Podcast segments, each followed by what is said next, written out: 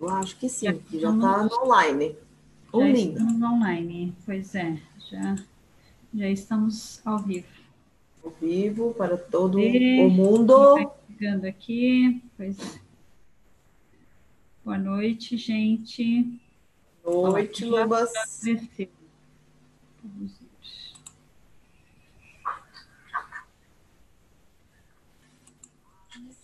está aqui? Pronto, baixei o nome.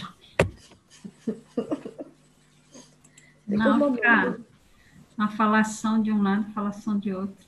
Meus cabelos estão todos arrepiados. Ah, o meu já, eu já, já desisti. Já. Desistiu de botar no. Fica bom.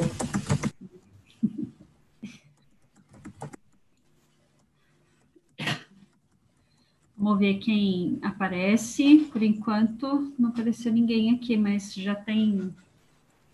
Já está sim. A... A dona Lena, Mirelle. Boa noite. Ah, boa noite, Maria Helena. Boa noite, Mirelle. Boa noite. Olha, Maria... a primeira vez. Primeira vez. Seja bem-vinda, Bem-vinda. Nós somos legal. daquela dos bosques de imersão no livro Mulheres que Correm com os Lobos. Estamos na nossa segunda turma de mulheres fazendo essa imersão. Uma o ano passado, outra esse ano. E estamos aqui desde o dia 20 de março lendo o Mulheres que Correm com os Lobos. Para você saber um pouquinho mais dessa nossa iniciativa, vai lá no vídeo zero do, da playlist do Estudo Dirigido. Oi, Nath. Nath chegou também. Boa, Boa noite. noite. A Silvia chegou, a Silvia já está aí também. Maravilha. Tudo bom? É, então, nós estamos lá no capítulo 8, estamos chegando no fim do capítulo 8. É, estamos na página 280 da edição de 2014. É, lá no último, vamos começar o último parágrafo, onde a gente está na armadilha número 7, a simulação, tentativa de ser boa, a trivialização do anormal. Então, ela está falando aqui a respeito da sombra, né? Ela começou a falar a respeito de sombras, então ela vai falar bastante ainda a respeito disso. É, quer começar você lendo, Nath? Você que tem lido menos esses dias? Olha, posso, posso eu tentar, não li nada ontem, vamos ver ah, se... é, você tá isso. Eu vou ficar com uma, com, com, uma, com a minha voz muito ruim, é. aí eu paro. Tá? Sim, sim. Ficar muito ruim, eu paro. Então, aí foi o último parágrafo da 280, certo? Isso, isso. Em, em termos da natureza selvagem das mulheres, é essa trivialização da violência, assim como, os que, uh, como o que os cientistas subsequentemente denominaram aprendizado da impotência, que não só influencia as mulheres a ficar com parceiros alcoólatras, patrões exploradores e grupos que aproveitam delas e as infortunam, mas também faz com que elas se sintam incapazes de se erguer para apoiar aquilo em que acreditam profundamente sua arte, seu amor, seu estilo de vida, sua, pre sua preferência política. A trivialização do que é anormal, mesmo quando existem claros indícios de que essa atitude seja prejudicial a nós mesmas, aí tem a nota 18, aplica-se a todos os maus tratos infringidos à natureza instintiva, espiritual, criativa, emocional e física. As mulheres enfrentam essas questões sempre que são desorientadas, de modo a fazer qualquer coisa em que não seja a defesa de sua vida profunda, de projeções invasivas, culturais, psíquicas ou de outra natureza. É a nota 18.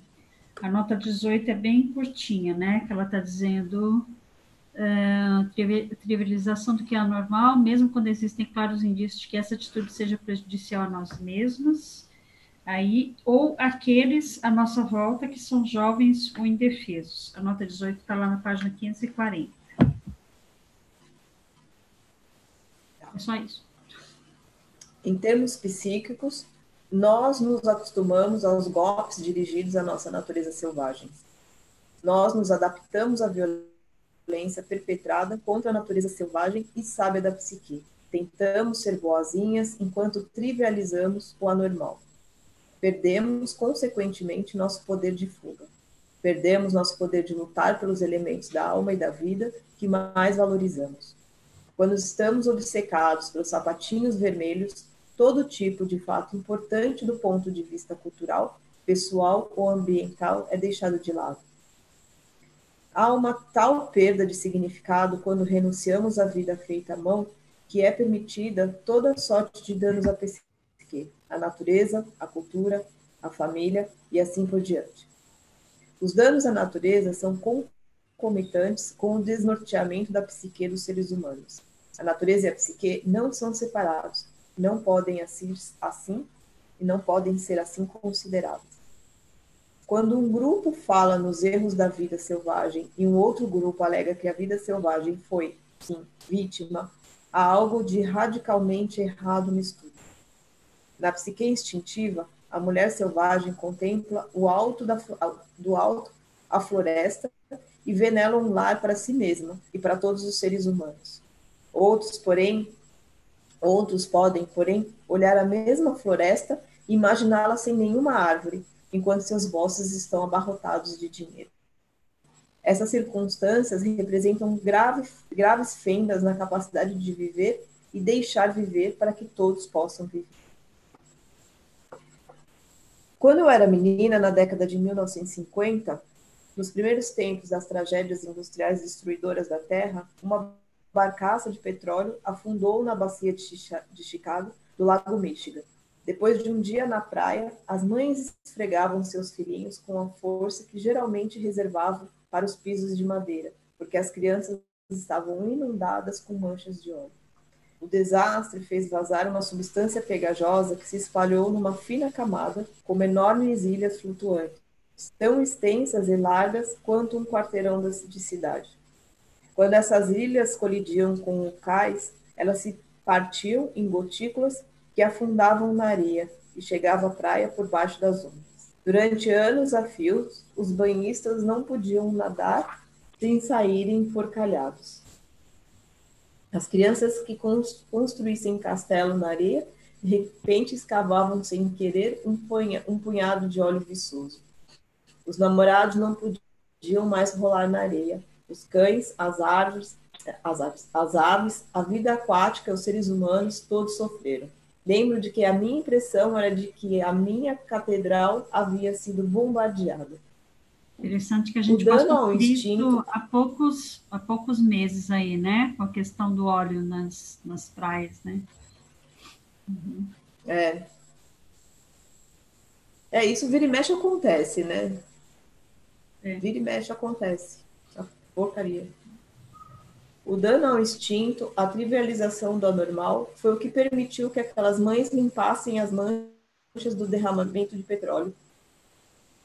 E mais tarde, de outros pecados cometidos por fábricas, refinarias e siderúrgicas, da pele dos seus filhinhos, da sua roupa, de dentro do corpo dos seus amados, da melhor maneira possível.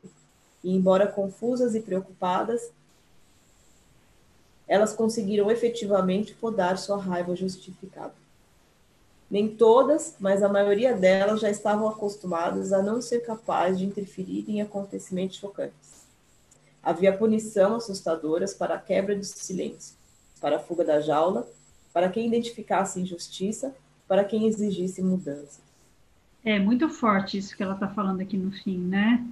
é, a maioria delas já estava acostumada a não ser capaz de interferir em acontecimentos chocantes, né?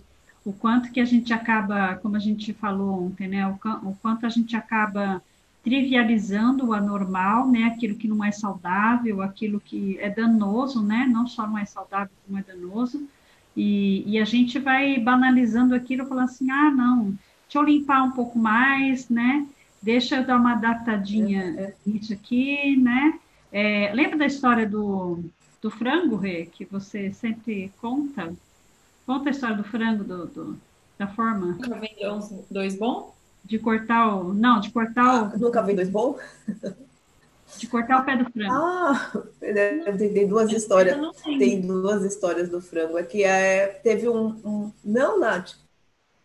Teve Ah, você vai uma lembrar. que é assim, a, o marido. Hã?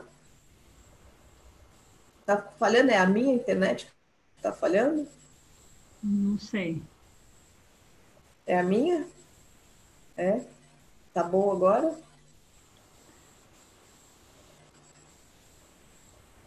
Tá tendo um. Tá, tá demorando para chegar o som aí em Portugal, porque tá longe. Muitos quilômetros para vencer. Mas é a história dessa história eu não lembro, mas pode contar. É a história do, de, uma, de uma mulher que vai fazer no dia de Natal um frango, um peru, enfim, e corta a pata. E aí põe no forno e tal. E aí o marido, já há vários anos, uma vez resolveu perguntar: mas por que você corta a pata do frango para pôr no forno e tal? Ah, não sei, minha mãe me ensinou assim. E aí, ah, vou ligar então para a sogra, porque agora eu tô intrigado, né? Porque mais ou menos isso. Daí ligou para a sogra. Ah, por que, que corta o pé do frango, né? Para pôr no forno? Ah, porque a minha mãe fazia assim. E aí liga para a avó. Então, por que, que você cortava o pé do frango para pôr no forno e tal? Ah, porque não cabia na forma. Tipo, não cabia na forma. Então, Lembrei, não lembrei. foi por nenhum motivo. E aí todo mundo. A gente vai replicando as coisas como se aquilo fosse o melhor a ser feito, é, ou, ou pior do que isso, como se não tivesse outra forma de fazer aquilo, né? E no fim das contas é só uma coisa, uma adaptação que foi feita lá atrás, né? Uma adaptação Por que ela, porque não tinha uma forma. é uma coisa que tinha sentido naquele momento, mas que hoje em dia não tem mais sentido continuar fazendo, né? Então essa trivialização de algo, né, que é, a gente faz repetidamente sem nem saber explicar direito por quê, né? E, e se a gente prestar mais atenção, você vai falar, nossa, puxa vida, né? Ah, E- fala, Nath. Mas, mas aqui, né, fala assim, dessa questão de que, que a quebra do silêncio para quem exigisse mudanças também tem o oposto, né? E eu, eu identifico muito isso. Eu lembro no meu trabalho, eu, eu trabalhava numa empresa multinacional, e aí há 15 anos eles faziam o procedimento de uma determinada maneira. Só que já tinham outras formas mais. é, Era um negócio assim, você tinha que ficar chacoalhando um produto 24 horas ali. E não precisava mais disso, tinha máquina, tinha outras formas de fazer. E eu comecei a questionar, falei, gente, mas por que, que vocês fazem isso, né? Já tem outras maneiras de fazer isso. Ah, não, a gente faz isso porque há 15 anos a gente faz assim e aí tem que continuar fazendo assim. Oi? É, sim. E aí, Tudo bem que você faz isso há 15 anos, né? Mas se existe uma outra forma mais eficaz de fazer, por que, que você vai continuar fazendo do mesmo jeito, né? É, E aí tinha, as pessoas tinham que ir no final de semana chacoalhar o tubinho lá, porque era feito assim há 15 anos e não podia fazer de outro jeito. Eu, eu ficava indignada, né? E daí eu era essa que quebrava o silêncio, falava, "Meu, como assim? Não É bem, é possível." bem legal isso, né? Porque assim, eu me lembro também de trabalhos que eu já tive, né? Onde eu me passo, por exemplo, trabalhei no banco quando eu era adolescente, né? E daí iam me passar como é que fazia uma determinada forma lá, um documento, sei lá o quê, né? E eu sempre perguntava por que que se faz isso, né? E as pessoas invariavelmente respondiam, eu não sei por quê, mas eu sei que é assim que se faz, é assim que você tem que fazer. né? Qual é o motivo de eu fazer esse, esse processo, esse passo a passo, né? Não sei, só sei que é assim que você tem que fazer. Tipo, não questione, né? Eu, ou assim, ou uma coisa mais, mais, é, mais, é, esqueci, não me veio a palavra agora. Tipo assim, mais, mais diretiva ainda, né? Assim, você tem que se preocupar em aprender a fazer, você não tem que saber como é que se faz, né? Fala, se eu entender por que que se faz, talvez eu aprenda mais fácil, né? Sim. Não, simplesmente aprenda e faça. É uma coisa louca. Decore e entre na roda do hamster. E é ali que Pois você é, tem que ficar é. pro resto da vida. É, sim, sim. É lá o Alto da Compadecida, não sei, só sei que foi assim, né? Chico, adoro. assim, exatamente. Adoro, Chico, adoro. Isso aí. Ah, eu parei aonde? Podemos concluir? Podemos concluir, sim. Podemos concluir, a partir de acontecimentos semelhantes ocorridos durante a nossa vida, que quando as mulheres não falam, quando é insuficiente o número de pessoas a falar, a voz da, da mulher selvagem se cala. E com isso, o mundo também se cala de tudo que é natural e selvagem. Acabam também se calando os lobos, os ursos e as aves de rapina. Os cantos, danças e criações. O amar consertar e manter o ar, a água e as vozes da consciência. No entanto, naquela época, muito embora as mulheres estivessem tomadas, todas contaminadas pelo anseio de uma liberdade ilimitada, elas continuavam a passar detergente na louça, a usar produtos cáusticos na limpeza, permanecendo, nas palavras de Silva Plath, atacada, atadas às máquinas de lavar roupa Bend. Nelas, as mulheres lavavam e enxugavam as roupas em água quente demais. Enxaguavam. Enxaguavam. Enxaguavam suas roupas em água quente demais para o contato com a pele e sonhavam com um mundo diferente. Aqui é a nota 19. Nota 19. Uhum. Ah, continua? É que eu leio? Não, eu tenho. Então, página 541, a nota 19 o movimento das mulheres, a NAU, que é, é NLW, e outras organizações, algumas de orientação ecológica, outras voltadas para a educação e para os direitos, eram, são dirigidas, desenvolvidas e ampliadas, além de ter seu quadro de associados composto por inúmeras mulheres que correram enormes riscos para dar um passo à frente, protestar e, talvez com importância ainda maior, continuar a plenos pulmões, na área dos direitos, há muitas vozes, tanto femininas quanto masculinas. Quando os instintos estão feridos, os seres humanos trivializam uma agressão após a outra. Atos de injustiça e destruição que afetam a elas mesmas, a sua prole, aos seres amados, a sua terra e até mesmo os seus deuses. Com a recuperação que ela está dizendo aqui, quando os instintos estão feridos, os seres humanos trivializam uma agressão após a outra, né? Então, assim, é, quando a gente está trivializando as agressões e as violências, né? Achando que, ah, tá bom, né? Ah, não gostaria que fosse assim, mas é assim mesmo, né? Ou, assim, uma frase célebre que tem aqui no Brasil, né? Ruim com ele, pior sem ele, né? É. Numa Nossa, dessas, você está você tá com os instintos prejudicados, né? Então, o que, que você tem que fazer? Em primeiro lugar, é, reativar os seus instintos, né? recuperar os seus instintos, se fortalecer, para daí você conseguir enxergar as coisas de outra perspectiva e poder fazer o enfrentamento, né? Que é o, lá o que fala no capítulo do Barba Azul. Né? Com a recuperação do instinto ferido, rejeita-se essa trivialização do que é revoltante e violento. À medida que o instinto se restaura, a mulher selvagem retorna. Em vez de entrar dançando na floresta, usando sapatos vermelhos até que toda a sua vida passe, a ficar torturada e desprovida de significado, podemos voltar à vida feita à mão, à vida plenamente atenta, podemos refazer os nossos próprios sapatos, caminhar o nosso caminho, falar a nossa própria fala. Embora seja verdade que há muito é, que há muito a se aprender com a dissolução das nossas projeções. Você é perverso, você me magoa, e com o exame de como somos perversas com o nosso próprio self, como magoamos a nós mesmas, definitivamente esse não deveria ser o final da investigação.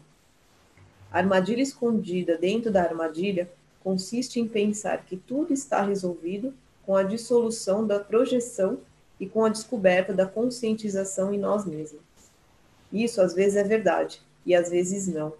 Em vez de aplicar esse paradigma de exclusão, ou há algo de errado lá fora, ou há algo de errado comigo, é mais útil aplicar um modelo de acréscimo. Essa é a questão interna e essa é a questão externa. Esse paradigma permite um exemplo completo e é muito mais saudável em todos os sentidos. Esse paradigma dá apoio às mulheres para que se questionem o status é, para que questionem o status quo de confiança e para que não olhem para si mesmas, mas também para o mundo que as está pressionando por acaso, inconscientemente ou de propósito. O paradigma do acréscimo não se destina a ser usado como modelo para atribuir culpa a si mesma ou aos outros, mas é sim um meio de avaliar e julgar a responsabilidade, tanto interna quanto externa, e o que precisa ser alterado procurado, esboçado. Ele impede a fragmentação da mulher que procura restaurar tudo que está ao seu alcance, sem, sem negligenciar suas necessidades e sem se isolar do mundo. É, o que ela está dizendo aqui é assim, não é ou isso ou aquilo, né? Ou a culpa é minha ou a culpa é dos outros. Porque aí, se a culpa é minha, nossa, vai, o que, que eu vou fazer? Né? Tem uma chance é um de me vitimizar, né? Ficar com um chicotinho nas costas. E se eu coloco a culpa no outro, ah, o outro é que me quer mal, o outro que não me é. beneficia, o outro que isso, que aquilo, que também é uma, é uma forma de vitimização, né? não adianta nada, né?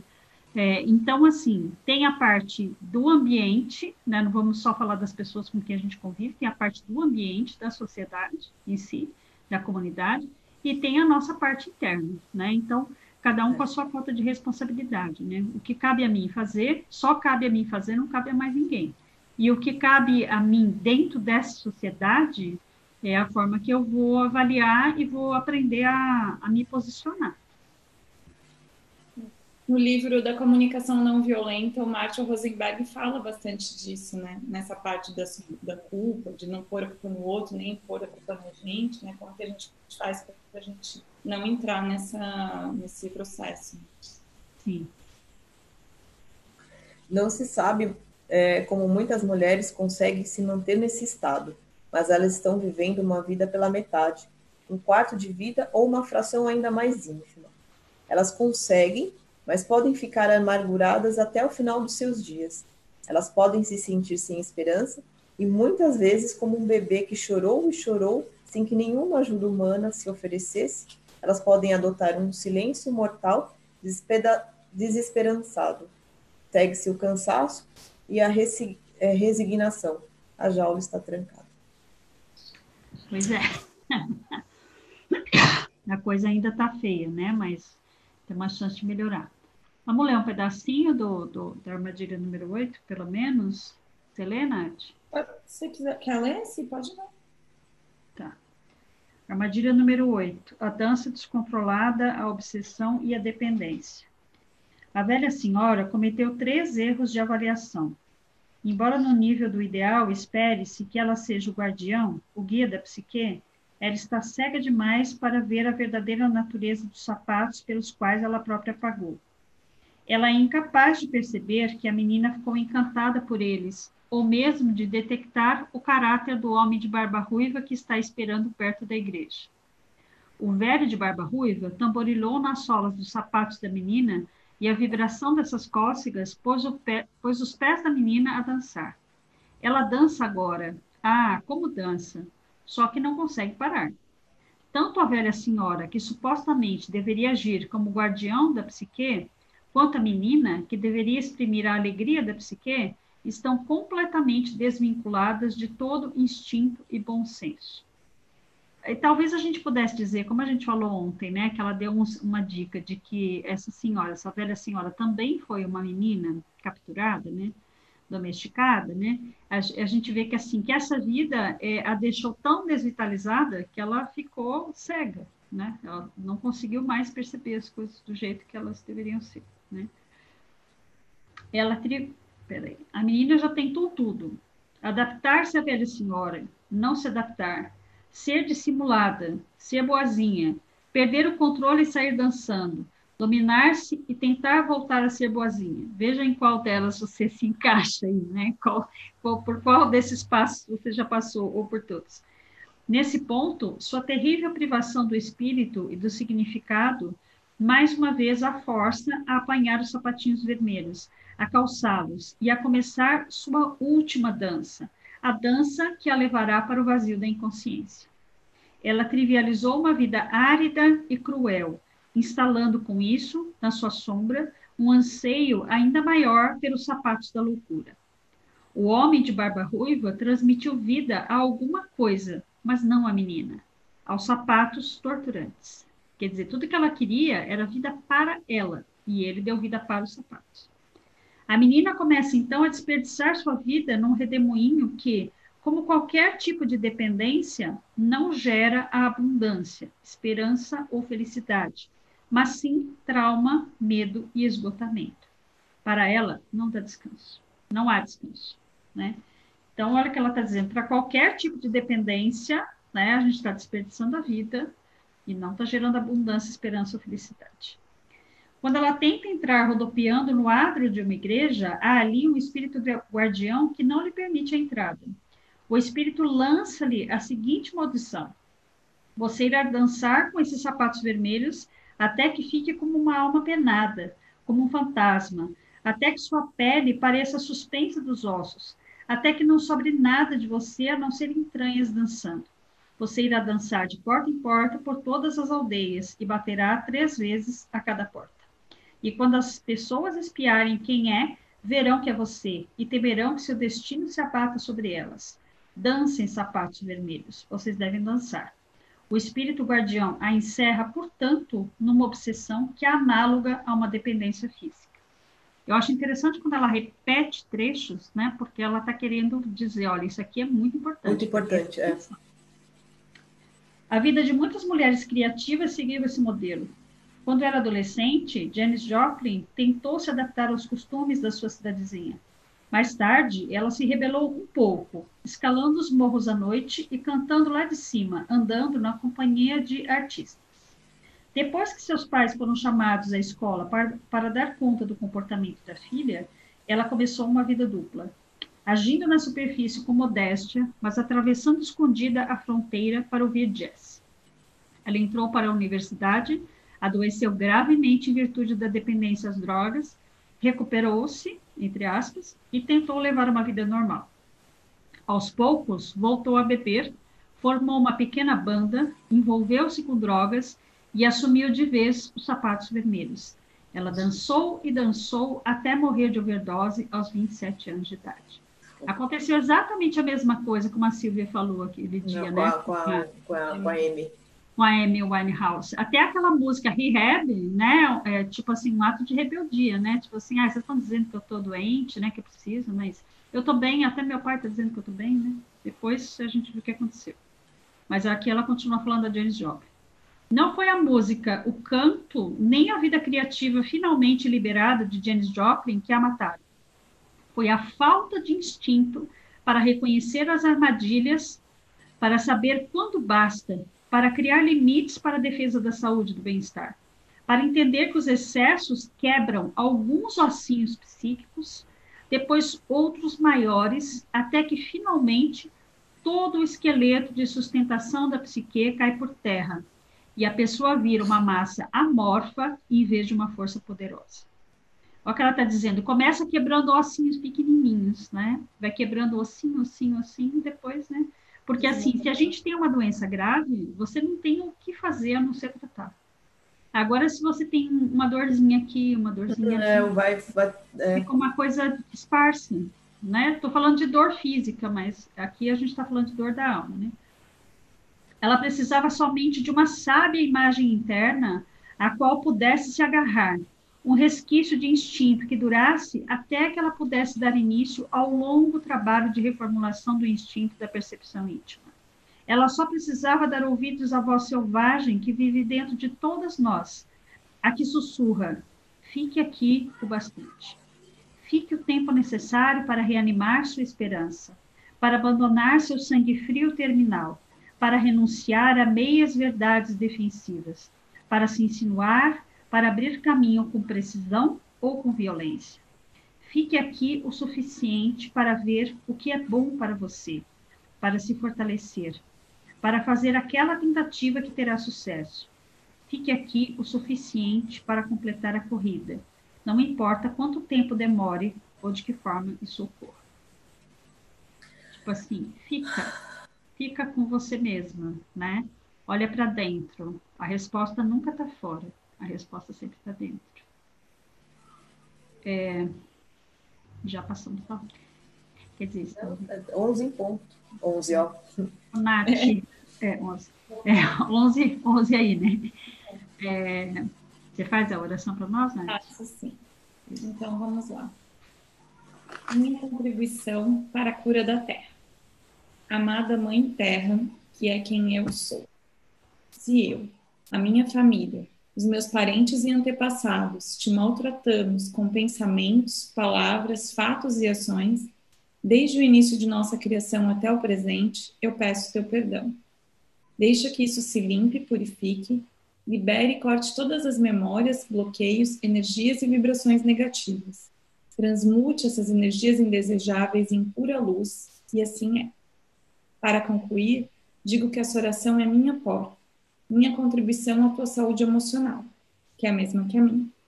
Então, esteja bem e na medida em que você vai se curando, eu te digo que eu sinto muito pelas memórias de dor que compartilho com você. Te peço perdão por unir meu caminho ao seu para a cura.